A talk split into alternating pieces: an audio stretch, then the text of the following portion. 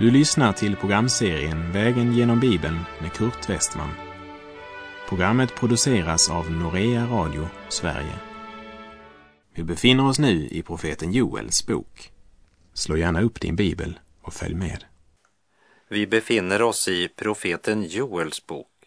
I slutet av förra programmet så läste jag de fem första verserna i Johannes uppenbarelseboks 21 kapitel och påminde om att det är Gud som gör allting nytt.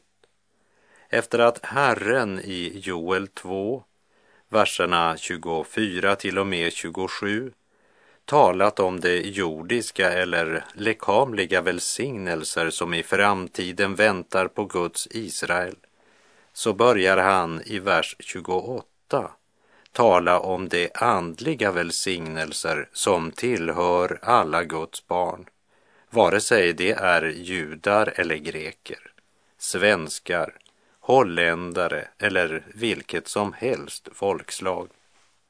I Kristus har alla Guds välsignelser fått sitt ja och sitt amen.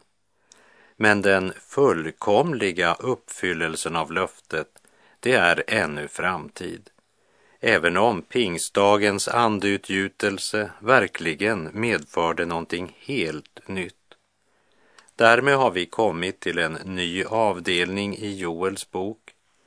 Och jag tror att det är viktigt att komma ihåg att profetian i Joels bok började med ett budskap om en skrämmande och fruktansvärd plåga som väntade före den stora dagen som kallas Herrens dag. Herrens dag föregås av en mycket svår tid.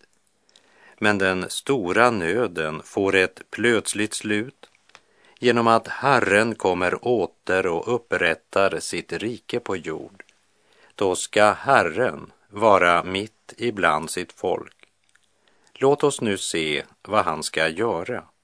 Joel kapitel 2, verserna 28 till och med 32.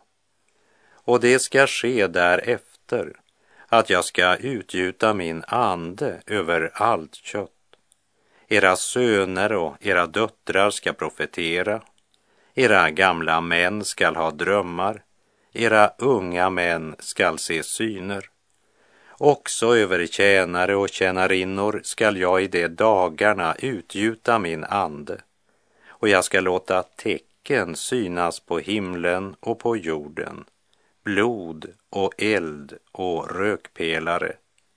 Solen ska vändas i mörker och månen i blod innan Herrens dag kommer, den stora och fruktansvärda.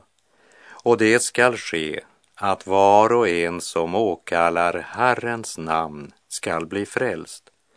Ty på Sions berg och i Jerusalem ska det finnas en räddad skara, så som Herren har sagt, bland kvarlevan som Herren kallar. Den hebreiske teologen Charles L. Feinberg, han påpekar något som jag inte visste tidigare, nämligen att verserna 28 till och med 32 utgör kapitel 3 alltså ett eget kapitel i den hebreiska bibeln.